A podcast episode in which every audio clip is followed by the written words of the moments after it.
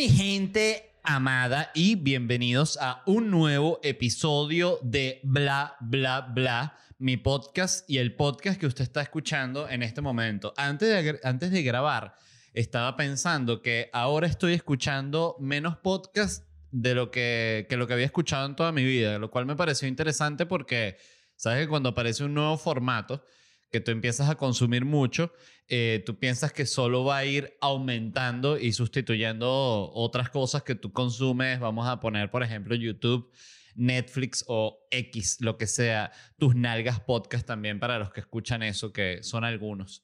Em, y ahorita es el momento en el que menos estoy escuchando podcast. O sea, eh, el único podcast que estoy escuchando es Revolutions Podcast, que es mi podcast favorito, ya lo he recomendado aquí mil veces. Eh, estoy escuchando el Va por la Revolución Rusa, pero como me gusta tanto el podcast, me pasa que cuando no hay episodio nuevo, escucho los viejos. Entonces estoy escuchando de nuevo los de la Revolución Latinoamericana, toda la independencia y el tema eh, Francisco de Miranda, Simón Bolívar, etcétera.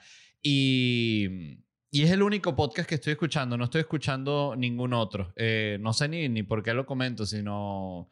Ah, lo digo porque, bueno, gracias a los que están escuchando este, porque si yo estuviese, si usted está pasando por una etapa de esas en las que está escuchando pocos podcasts y el único que está escuchando es este, gracias, de verdad. Donde sea que usted esté y, y haciendo lo que sea que esté haciendo. Eh, habrá gente ahorita, por ejemplo, el otro día me, me, fui a comprar unas plantas, por cierto, me llamó mucho la atención porque publiqué una foto en Instagram, eh, una, una, serie de fotos con las plantas y fueron un éxito la foto, que uno dice, mira cómo... Es que ahí es que uno, uno le queda claro que incluso la persona que se maneja bien con redes sociales, con redes sociales, que, y me pongo a mí mismo como ejemplo, con lo estúpido que eso suena, eh, ahorita no las estoy manejando muy bien, pero, pero entiendo el concepto y, y, cuando me, me, pongo lo hago bien. Ya yo ni entiendo qué es lo que hay que, que publicar, de verdad. O sea, porque dije, bueno, pon estas fotos con las plantas, que fuimos a comprar las plantas, muy chévere, la pasamos bien, sembrando las plantas, ¿no? Todo el tema, cambiando las macetas, las plantas viejas que estaban una maceta chiquita, les pusimos una maceta más grande, que ahí uno dice, oye, qué, qué, Qué sabroso para la planta que está en la maceta chiquita como eran estas. Yo tenía solo, eh, creo que como uno, dos, tres, tenía cinco plantas. Entonces todas esas plantas estaban en las macetas en las que llegaron, ¿no? Y ya eran plantas que habían crecido y que esas macetas ya se les habían quedado pequeñas, ¿no? Entonces, claro, eh, a todas estas plantas que estaban en maceta pequeña, la gente dirá, pero ¿por qué estoy escuchando esto de las macetas? Bueno, porque ¿quién lo manda usted a, elegir este podcast. Ya vamos a hablar de noticias también, pero primero este cuento de las macetas que es más interesante. Entonces, claro, yo pensé que bolas que la planta que está en la maceta chiquita y de repente le compran una maceta dos, tres veces más grande y es como que te mudaran, como que tú estés viviendo en un rancho así, piso de tierra, ¿no? Eh, techo de zinc, eh, sin agua, sin luz y de repente te muden a un buen apartamento. Departamento de dos pisos con una terrazota, minibar, que la planta dice, coño, así sí, aquí sí puedo traer una mujer. ¿Cómo es eso? Bueno, eh, por cierto, eh, y eso era todo lo que quería decir, que, que, eso, que uno monta una foto con unas plantas y la vaina creo que es probablemente una de las fotos que tengo en Instagram con más likes y me quedé que, bueno, ya ni, ya ni entiendo. Em, una cosa que leí que me pareció también muy interesante es que ya vamos hacia el fin de la llamada telefónica porque a medida que más joven es la generación, menos usa la llamada, al punto de que ya la gente más joven, de hecho la generación que decía esto, que va de los 16 a los 24 años, solo el 15% de ese grupo, esto según una encuesta que hizo quién sabe qué loco, eh, solo el 15% considera la llamada como un método de comunicación así importante, primordial. De resto lo ven como una vaina. ¿Cómo funciona el cambio de los tiempos? ¿no? Que inventan el teléfono y parece que el teléfono, bueno, no va a desaparecer nunca porque incluso convierten el teléfono en el móvil, ¿no? Eh, gran momento, por cierto. Yo siempre recuerdo eh, las primeras veces que vi a gente con celulares, que yo era un niño. Eh, no recuerdo un niño de qué edad tendría yo. Me imagino que las primeras veces que yo vi un celular en Caracas, Venezuela, yo tendría, voy a decir que algo así como 12 años, 10 años, algo así. Y era muy loco porque tú veías a la gente hablando con esos, esos el que llamaban el ladrillo, ¿no? Y, y, y, tú decías, a ver, esa persona, que en ese momento no era como ahorita que tú ves hasta un mendigo con celular. En ese momento, si tú tenías celular, es porque tú eras un hombre de negocios, con traje, con corbata y, y, y maletín Samsonite. Así que abrías y adentro tenía una calculadora grandota. Recuerdan también, oye, qué bolas que la gente antes andaba con calculadora. La gente que trabajaba con facturas y con todo lo que fuese con números tenía que andar con su calculadora para sacar sus cálculos. Wow. Em, entonces hicieron esta encuesta y esta generación ya no quiere recibir llamadas nunca. Yo lo noto porque a mí ya no me gusta que me llamen. O sea, yo ya soy de ese tipo de generación y eso que yo soy un millennial viejo, ¿no? Este y a mí no me gusta la llamada. O sea, a mí me gusta la llamada, obvio, si es de una persona conocida o de mi familia, bien. Eh, pero esa llamada número desconocido, yo digo, ahí me quieren joder. Ahí está. Cualquier día voy a contestar y me están llamando y que, mira, te ganaste un millón de dólares. Sí, sí. Claro. Y entonces, claro, esta generación ya no quiere saber nada de llamada. Entonces, lo que, habla, lo que hablaba el artículo era de cómo eventualmente, o sea, la llamada va, va, a pasar a ser algo como más accesorio, o sea, como que no, no va a ser lo más importante del celular, ya no lo es, pero va a ser mucho menos importante de lo que es ahorita. Y que todo va a ser mensaje de texto, todo va a ser así, no me, no me hables, por favor, no me hables. Entonces tú vas a llegar a un restaurante, todo va a ser de aquí a 30 años, ¿no? Y el mesonero viene y te pone así el celular con un código QR, ¿no? Entonces tú pones el código QR sin verlo a los ojos nunca.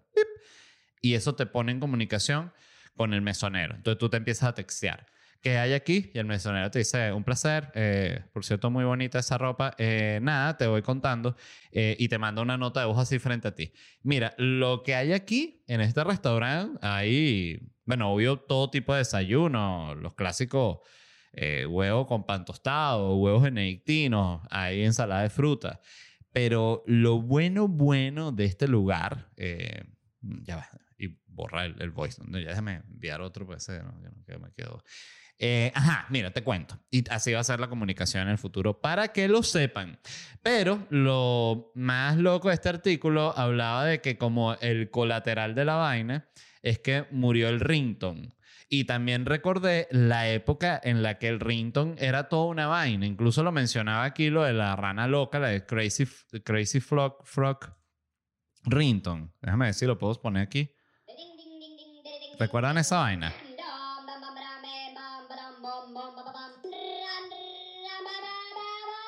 Esto es el sonido de, para mí, del año... ¿De qué, de qué año será esta vaina de, la, de la rana? Eh, aquí está, en Wikipedia dice de qué año es esto. Del 2003, exacto. Así mismo. Eh, cuando yo estaba primer año en la universidad, estaba de moda ese ringtone y la gente ponía ese ringtone. Entonces, er, y eso era normal. Más bien todo el mundo como que, oye, qué bueno, el, el, el ringtone de la rana. Era, bueno, los años, a principios de los años 2000, que son como, vienen a ser como mis 80. Ahorita es que me doy cuenta. Este, lo que para cuando yo era exacto. Tú veías que la gente que era ya mayor, ellos habían sido chamos en los 80. Bueno, yo fui chamo en los 2000 y por eso ya los 2000 tienen esa, esas vainas que ya se ven tan tan fuera de lugar. Y una cosa que va relacionado con esto, eh, creo yo, no sé si va relacionado, pero sí tiene que ver con comunicación, es que leí, esto fue, esto lo leí el otro día, fue la, la típica que muchas veces leo cosas interesantes, pero no estoy como en el mood podcast. Entonces es como que digo, ah, qué interesante esto, de verdad, qué tema tan brutal. Ojalá tuviese un podcast para hablarlo. Bueno, lamentablemente no lo tengo. Y sigo leyendo. Y después, cuando estoy buscando noticias, digo, ay, ¿cómo era? Leí una vaina buenísima, ¿qué tal? Entonces, pero era, estaba en ese mood.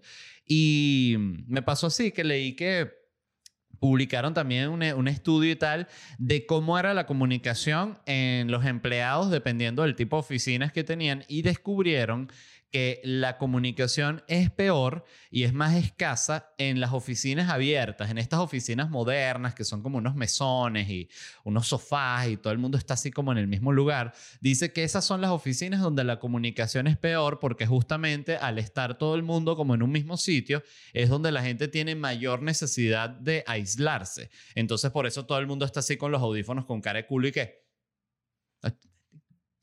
necesito esto rapidito. Pues claro, todo el mundo se está interrumpiendo, todo el mundo está... Entonces fíjate que es como lo, el mundo al revés, que tú dirías y que, oye, entonces es más sano el cubículo así, que es como la, una, una caja en la cual provoca morirse, ¿no? Eh, que la oficina abierta. Y la respuesta es como que parece que sí, que es mejor el cubículo. Porque en el cubículo tú estás encerrado ahí entonces, cuando tú ves otro ser humano, más bien te alegras. La gente va al lugar donde el cafetincito, al cualquier, no sé, para donde vaya en cualquier oficina, a compartir porque justamente estás todo el día metido en una caja.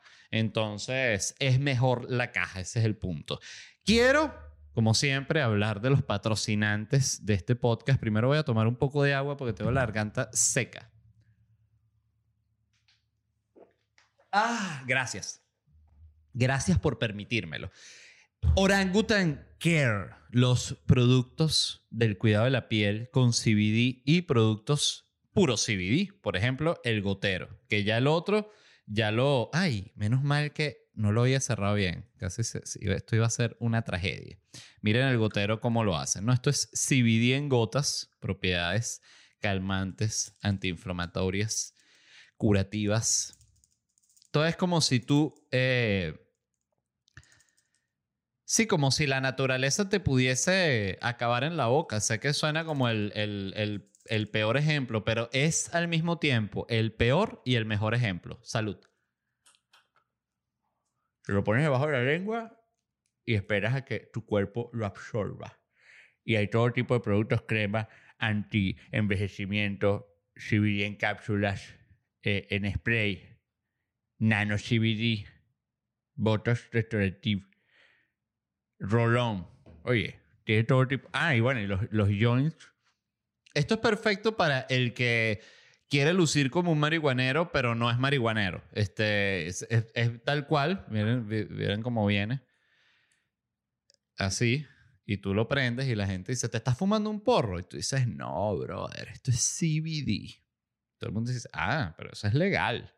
Es claro, brother, como me gusta. Pueden ver estos productos en orangutancare.com. Eh, mentira, orangutancare en Instagram y orangutancare.com para que los compren y cuando vayan a pagar introducen el código LED y les da 10% de descuento de nada. Lo mismo sucede con los productos de Orangutan Provoke.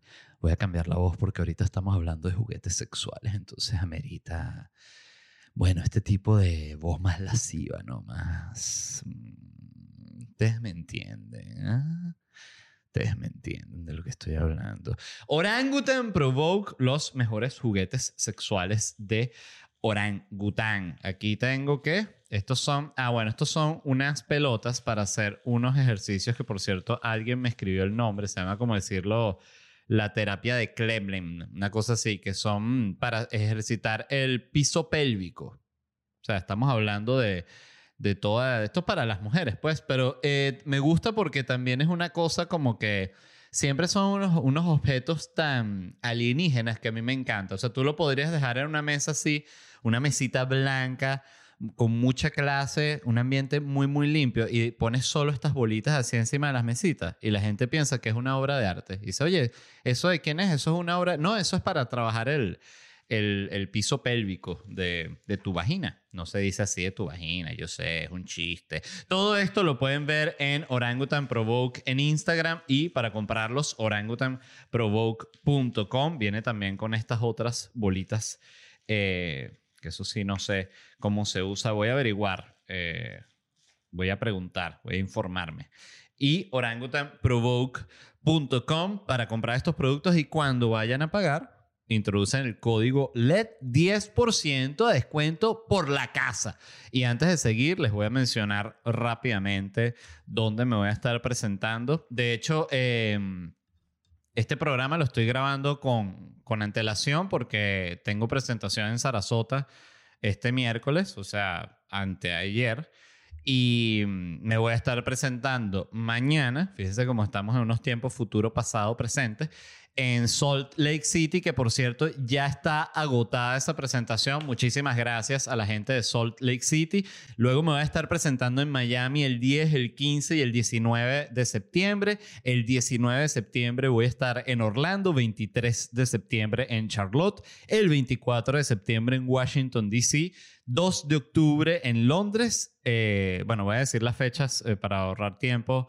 La gira de Europa empieza el 2 de octubre y termina el 27 de octubre. O sea, un mes entero allá. Voy a estar en Londres, Manchester, Madrid. Ya está agotada también. Un millón de gracias. Málaga, Valencia es una doble función. Ya la primera está agotada. Barcelona, Madeira, Tenerife, La Coruña, Oporto, Lisboa y Berlín, donde también ya abrimos una segunda función que está por agotarse. Va a ser una doble función allá en Berlín también, que aquí es un buen punto para hablar algo que, por ejemplo, ves, Berlín es una ciudad en la que yo nunca me había presentado, ¿no? Entonces, como es una ciudad donde nunca he ido, pero ya iba a estar en Europa, convenía buscar un bar para probar qué tal allá, ¿no? Y hemos conseguido este que es un bar de comedia que está muy bonito, es un bar especial de stand-up, y, pero es un bar pequeño. Y dije, bueno, vamos a abrir una función para probar, ¿no? Y las funciones, la primera se agotó en dos días y la otra tardó algo así como tres días. Entonces son de estas cosas que tú dices, ah, esa es la prueba porque ya sé que puedo meter más gente allá. Entonces, para una próxima gira ya buscaríamos un lugar un pelo más grande. Esto es simplemente para el que tenga curiosidad de cómo funciona el tema de producción de este tipo de, de organización de shows y eventos. Luego estaré en noviembre en Canadá, voy a estar en Calgary, Montreal, Toronto y en diciembre estaré en Nueva York el 3 y el 4 de diciembre. Todas estas entradas las consiguen en ledvarela.com y muchas gracias a la gente que ya ha agotado los shows, de verdad, gracias de todo corazón porque me dan la oportunidad de vivir de lo que a mí me gusta y eso es un placer que siento que muy poca gente tiene realmente. Ajá, la primera noticia de la cual quiero hablar hoy está bien interesante porque en Corea del Sur el gobierno aprobó una ley que obliga a Google y a Apple permitir que las aplicaciones que ellos tienen en su mercado de, aplicaciones puedan cobrar a través de terceros. O sea, ustedes saben, eh, bueno, no sé si esto es como una cosa así, creo que sí, claro, es súper conocido, pero la, el, Apple Store y el Google Store, o no sé cómo se llama el, store de Google, sí, ¿no? El Google, Google Store también. Bueno, en fin, Google Pay, no sé. Este, ellos se quedan con el 30% de comisión de todo lo que se venda a través del App Store.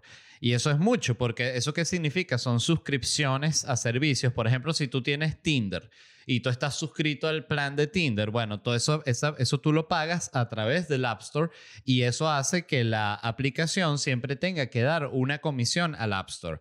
Esto evidentemente es una estafa para el que... Para el que no recuerda, esto fue uno de los primeros temas que, que se habló en este podcast, creo, que fue cuando Fortnite se creó una, una plataforma de pago dentro del juego para no tener que estar dándole la comisión de todo lo que hacía 30% a Apple y a, y a, Google, que evidentemente es una estafa, porque está bien que ellos tienen toda la plataforma para cobrar, pero oye, cobra de repente la primera vez que se vende la aplicación, pero no, imagínate, tú comprabas un skin en, para un muñequito de Fortnite y a Apple le quedaba 30% de comisión de ese skin, que ellos no estaban haciendo nada ahí, simplemente cobrando, como un impuesto, así como es el, el efecto del monopolio, como no hay otra, no hay otra, otro lugar donde no hay otra forma de hacerlo, porque ellos controlan todo el mercado del Mac y los otros controlan todo el mercado de, del Android. eh, no, no dejan opciones a las empresas. Entonces las empresas, bueno, tienen que pagarle el 30% que ellos exigen, además por la obligación de usar su plataforma de pago. Cualquier persona que quiera usar la, el, el, el app de, la que, de, lo que sea, sea un juego o de nuevo una app de foto, lo que sea. Entonces esto es muy importante porque es la primera vez que pasa en el planeta que el gobierno pone, aplica una ley en, el, en la cual las... ¿Cómo es que es? Las aplicaciones pueden cobrar a través de otras formas de pago. O sea, están, tienen derecho a estar en el, en el App Store, pero no, no tienen que cobrar a través del App Store. Entonces, esto es como, bueno, es histórico, ¿no? En ese sentido, porque lo que va a suceder es que, y fíjense que, que arrecho como hay cosas en las que si no interviene un gobierno, simplemente la, la, la, este, este monopolio hace lo que se le dé la gana. Y es como ese balance, me, estaba pensando ahorita que, estaba yo justamente, que aquí es donde está la, maldita contradicción, celebrando como una, una medida gubernamental y una medida de control y restricción, porque me parece justa, pero por otro lado, eh, parte de lo que a mí me, me obstinó de ver el programa de John Oliver es que el programa de John Oliver siempre está, o sea, el de, ¿cómo se llama? El, last, last Week Tonight, ¿no?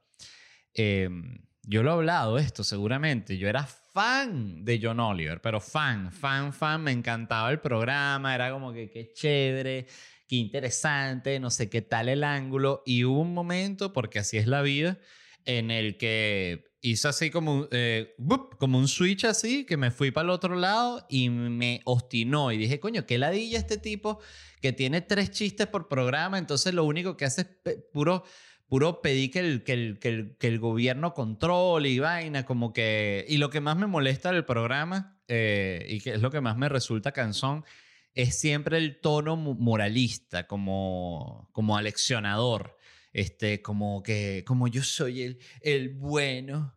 Menos mal que estoy yo luchando por los derechos, si no estarían ustedes solos. Entonces a mí, no sé, esa, creo que, no, no sé si son cosas de la edad, pero me, me ladilla ya. O sea, cualquier cosa que yo veo así que se la está tirando como del héroe, es como que, ay, no, ya, mucho héroe. Em, entonces esto sí es histórico porque lo que sucede es que con esta medida y esta ley que, que aprobó el gobierno de Corea del Sur, esto va a hacer que otros gobiernos se activen a hacer lo mismo. Y tiene que ver con otra cosa que estaba leyendo también y que no sé si la compartieron, no sé si fue uno de los temas que me mandaron en el, en el, en el Patreon del programa, que era que también eh, Divi y Uber Eats estaban arruinando a los restaurantes porque también cobran el 30%. Ellos todo el 30%. Entonces, claro, es muy loco porque es una app que, claro, tú pones tú, tú metes tu restaurante, no sé qué tal, piquitipín, compras tu hamburguesa, entonces tú, tú pagas la hamburguesa, el restaurante recibe pip, eh, hamburguesa, ellos hacen la hamburguesa con los materiales que ellos compraron, ¿no? La ponen ahí, la lleva un repartidor que ya cobra su cuestión aparte, pero Uber Eats te está cobrando el 30% de esa hamburguesa al restaurante. Entonces, coño, los restaurantes son, son negocios que no trabajan con un, un porcentaje de ganancia así altísimo. Entonces, cuando tú les quitas un 30%, eh, es duro para ellos y también se siente como un abuso. O sea, tú dices, coño, 30%, pero está, está, Uber Eats ahí volteando la hamburguesa. O sea, coño, o sea, algo tiene que hacer. No, él, inventó el app. Bueno, ya él inventó una vez. Este, eh, no sé, hay, hay veces que simplemente se torna injusto porque hay demasiado, demasiado monopolio. Pero bueno, en fin. Este. Lo otro que leí es que también iba, eh, que lo que habían hecho, esto no sé, pero también lo habían aprobado en algún país, que habían puesto un tope a lo que podía cobrar de comisión Uber Eats y un tope a lo que podía cobrar de comisión el, el repartidor. O sea, que era como que, bueno, Uber Eats va a cobrar máximo 15 y el repartidor puede cobrar también que sí, máximo 15. En todo caso, el repartidor merece más porque es el que, coño, está yendo en la bicicleta, en la moto, el carro, está subiendo, tal. Este. Eh, siempre, eh, además que para cada, cada, ese es un trabajo muy, muy, muy ladilla, pues cada, cada casa a la que vas a llevar la, la comida es distinta. Por ejemplo, aquí en el edificio donde yo vivo, siempre pasa que, que no los dejan estacionarse a los repartidores ahí, entonces tampoco los dejan ir para el otro estacionamiento, entonces ellos tienen que estar discutiendo, entonces tienen que parar el carro lejísimo, no quieren, para tal, entonces eh, es una complicación, es un trabajo bien ladilla, en fin. Esta noticia me encantó, fue enviada por Richard Carrasquel y es que hay alegatos de que los curas usan grinder y esos alegatos tienen muy preocupada a la iglesia católica. No porque usen Grinder, sino porque se supo que usan Grinder. Entonces, ¿qué sucede con esto? No, esto lo esta fue una nota que sacó un blog conservador católico llamado The Pillar, el Pilar. Entonces, el Pilar es este blog que si tú eres conservador católico, oye, que habrá publicado el Pilar, ¿no? Oye, de verdad, el Pilar. Y vamos a, de hecho, a buscar cómo es The Pillar. The Pillar. The Pillar aquí. Pillar Catholic es la. Ah, es un newsletter. Ok. Let me read, read it first. La luz de Cristo y rumores es un artículo. Otro es Lumen Christi, un instituto católico. Eh, apunta a una conversación seria entre amigas. ¿Va a renunciar el Papa Francisco? por qué los rumores están arrancando. Oye, fíjense qué loco como este blog eh, católico es como el chiringuito, pero del Vaticano. Es como que parece que Francisco va a renunciar, parece que tienen firmado un nuevo papa. Eh, ¿Cómo es que es? Humo blanco. The Pillar Podcast, episodio 33. A ver. Sí, puras noticias de la iglesia. Este. Bueno, ya saben, para el que está escuchando que, es religioso católico duro, está bien bonito este, este newsletter de Pillar para el católico de hoy. Em, entonces, este, este portal recibió esta data telefónica que parte de lo que hablaba la nota es que no se sabe bien de dónde sacaron esa información, pero una como una agencia tercera que comprueba que la data es real y así, comprobó que sí, si es data telefónica real, no sé qué, habrán confirmado unos códigos ahí, yo no sé de eso. El punto es que sí es verdad que, que estos curas están usando Grindr, entonces ¿por qué tiene también angustiada a la iglesia y a los seguidores del catolicismo? Porque esto es doble pecado, el famoso doble pecado. Es pecado porque ellos tienen celibato, entonces no puede estar usando Grindr. Por cierto, no, no he aclarado, pero eh, por si alguien no sabe, Grindr es el Tinder gay. O sea, es la aplicación de, encuentros, de citas eh, entre que usan los gays. Entonces, eh, para quien no sepa, ¿qué es eso de Grindr? Grindr, Grindr, Grindr, el Tinder gay. Entonces lo obtuvieron esta data que comprobó que, que, usan Grindr, estos curas, ¿no? Para, para bueno, para, cuadrar su, su, pues. Em, a mí me han dicho que Grindr es mucho más agresiva que Tinder. O sea, Tinder es todavía más como que... O sea, obvio, la gente que usa Tinder es porque quiere conseguir pareja y yo diría que la gran mayoría de la gente que está en Tinder, el, no, no tiene que ser la gran mayoría, la verdad. Estoy hablando de estupideces, pero vamos a decir, aquí hablando de manera totalmente desinformada, yo diría que el 65-70% de la gente que está en Tinder está ahí porque quiere conseguir a alguien para coger, ¿no? Una, una acogida tranquila, ¿sabes? Para matar las ganas. ¿Qué pasa? También hay gente que está buscando conseguir pareja y hay parejas que se conocen por Tinder, se casan, es súper común. O sea, es parte del estigma que tiene encima Tinder, que yo siento que es totalmente ridículo. Es que hay, eso lo usa la gente para coger. Bueno, que si es así, ¿cuál es el problema? Pero la verdad es que mucha gente también, este, es una aplicación de citas, es para gente que quiere salir. Yo siento que tiene toda la lógica en el mundo moderno porque ya... Eh, justamente viene de lo mismo que estábamos hablando de cómo es la comunicación. Para una generación nueva, más joven, es mucho más fácil conocerse comunicarse a través de una aplicación como Tinder o, de una, o, a través de una red social que estar conociéndose que si en un bar. Eso ya no, no, no es tan común. Entonces, eh, estos curas están usando Grindr. Eh, que tengo entendido, como les digo, me han dicho que es más agresivo, o sea, que es más como que, ¿qué pasó? Eh, pene, pene por el ano. Entonces, sí, sabes que eso es lo mío. Entonces ya cuadran, ¿no? No sé si será así de, de explícito y directo, pero me imagino que en muchos casos sí. Entonces no sé si ellos también, obvio, no van a tener la aplicación que si una foto con sotana, aunque ojo, me parece que si tú eres cura, genera como más morbo. Justamente una foto así que seas como tú con la sotana, solo se te ve como la quijada y la nariz así. Y, y abajo la sotana, ¿no? Padre, así. El padre. Wow. Entonces está muy angustiada la iglesia porque se supo esto.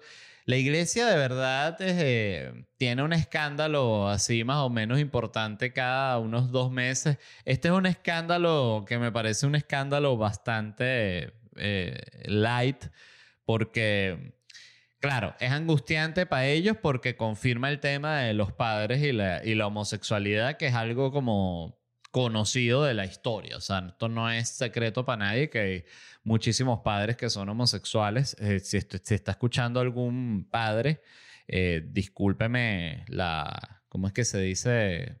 Eh, ¿Cómo es que dicen los cristianos cuando algo es la... No es la herejía, es la... Es la falacia, se me fue la palabra que es cuando tú estás... La, blasfemia.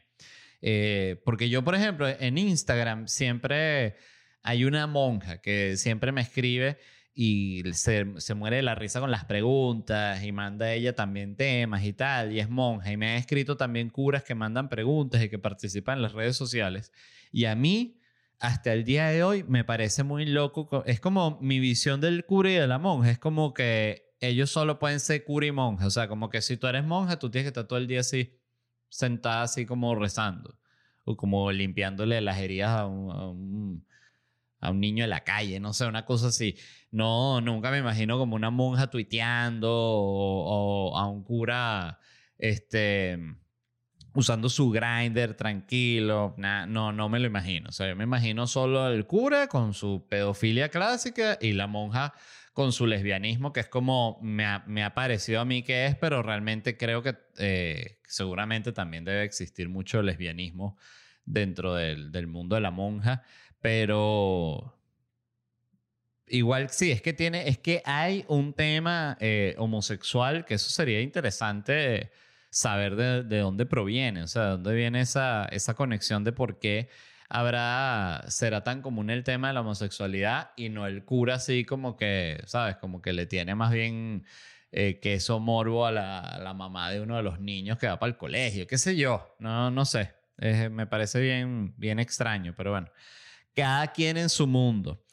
Esta otra también me pareció interesante y es un estudio, no lo pude leer bien porque fíjense, era, era una nota que estaba publicada en el Wall Street Journal y como ahorita todos los medios ya están cobrando, o sea, hasta medios que pasa mucho, el, uno que yo leía mucho que se llama el Insider, que es un, bueno, un medio de, internet. El Insider creo que es de, de Jeff Bezos también. Insider. Bueno, está el Business Insider, pero está creo que el Insider también. Sí, obvio. Creo que el Insider, si no me equivoco, es de, es de Amazon, es como de, esa misma, de ese mismo conglomerado, pero no estoy 100% seguro. Y, y me llama la atención que el Insider era una página que tú podías leer todos los artículos y ya ahorita también te metes y te dice, mira, te queda un artículo gratis este mes. Y uno dice, coño, pero no puedo leer los artículos. Entonces dice, no, no, te tienes que suscribir. Entonces dice, coño, entonces me voy a tener que suscribir también ahorita un coñazo de medios. Eh, que uno dice, oye, no, eh, estoy suscrito a demasiadas vainas. O sea, es, es como que... Bueno, ¿qué se le hace? El, el, otro día leí que esta no sé si saben, pero hay una, una escritora que se llama Barry Weiss, que fue muy conocida también. Eso fue un hecho que fue así empezandito la pandemia, porque ella renunció en el, al New York Times, era, ella era escritora del New York Times, creo que de opinión, y renunció así con el tema, dijo esta frase que, que me, me llamó mucho la atención, que dijo que el, la, el, la junta editorial del New York Times era Twitter. O sea, que ellos, ellos decían que salía y que no salía en base a como lo que la audiencia estaba pidiendo, que es como les digo, es un conflicto que los medios no pueden tener. O sea, el, el medio tiene que estar para comunicar y, comunicar lo que tiene que comunicar. Y luego de eso, ver cómo la gente lo tomó. Pero la, la, cuestión del medio tiene que ser así, en mi, en mi manera de verlo. Eh, eh, nivel ético. Pero el, el, punto es que esta mujer renunció y ella abrió un, esta, esta página que es también una plataforma sub, creo que se llama. Substrack. Substack. Substack. Eh, que es una plataforma para escritores independientes, que, o sea, reporteros, me imagino que todo tipo de escritores. Yo no estoy suscrito a nadie ahí, pero sé que, sé que existe. Y mucha de la gente que sigo en Twitter, que son como politólogos y así, escritores de opinión, tienen página ahí y tienen sus suscriptores ahí, porque además que eh, como esa tarifa de 5 dólares es como el, la tarifa para cualquier tipo de suscripción. O sea, te pones a ver y la suscripción de un streamer te cuesta 5 dólares. Eh, esta suscripción de Patreon cuesta 5 dólares. Eh, la mayoría de la gente que tiene como el plan básico de, de, Patreon, a pesar de que tienen otros tantos, cuesta 5 dólares. Y te ves que en Substack también la mayoría de las suscripciones creo que cuestan 5 dólares también. Y esta mujer está ya ganando, tiene 800 mil dólares al año de, por la cantidad de, suscriptores que tienen Substack. Y, bueno, simplemente habla de esto, de cómo surgen esas nuevas plataformas que le dan al, al, a la persona que es talentosa y que es relevante, como es el caso de ella, y como es el caso de cualquier persona que se haya creado una, eh, una imagen y que tiene un fanbase duro a punta de escribir bien y ves que, bueno, que pueden tener su, su no solo su eh, oportunidad de escribir de manera más independiente, porque puedes escribir lo que se te dé la gana, siempre dentro de lo que es lo lógico, pero no tienes a un editor diciéndote, no, ese tema no, mejor por allá no, o sea, sino que tú escribes lo que se te da la gana, trabajas directamente con tu audiencia y ganas más plata que escribiendo para el New York Times. Entonces, de verdad es una maravilla, me, me alegró leer eso. Y. Mm, pero y leí en el, en el Wall Street Journal, que como les digo, no pude leer el artículo completo, pero al mismo tiempo no me quería suscribir al Wall Street Journal, que hicieron un estudio que comprobó que el buen estado de ánimo lleva a malos juicios. Esto era también de, como yo digo aquí siempre, el, eh, uno de los tantos estudios del Instituto de la Obviedad, porque decide que cuando tú estás en un buen mood, que estás como alegre, que estás contento, estás positivo, tú conoces a alguien nuevo, hablaba por ejemplo de estas relaciones de trabajo, ¿no?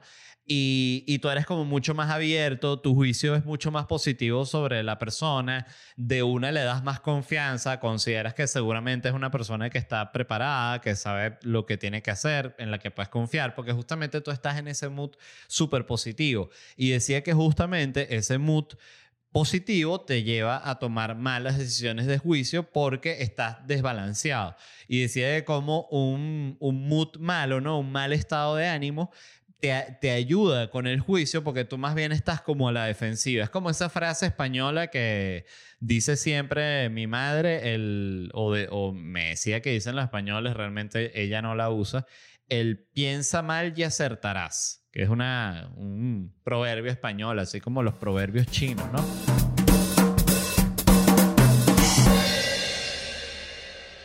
Teachers, administrators, and other school staff play an important role. Education can be a shining light, and it's really the equalizer for everybody. You are making a difference in people's lives, including your students. You can have a really bad day at school and still realize that what you're doing is making a bigger difference. We are the best profession in the world next to doctors, but even a doctor had a teacher. Find what helps at cdcfoundation.org slash how right now. ¿Estás listo para convertir tus mejores ideas en un negocio en línea exitoso? Te presentamos Shopify. Tal vez no lo sabías, pero nuestro podcast More Than Mamis es un negocio y lo empezamos por supuesto para desahogarnos y hablar sobre la maternidad, no para convertirnos en expertas de ventas y del e-commerce. Así que sí, necesitábamos ayuda para vender nuestro merch y poner en marcha nuestra tienda. ¿Y cómo suena con Shopify?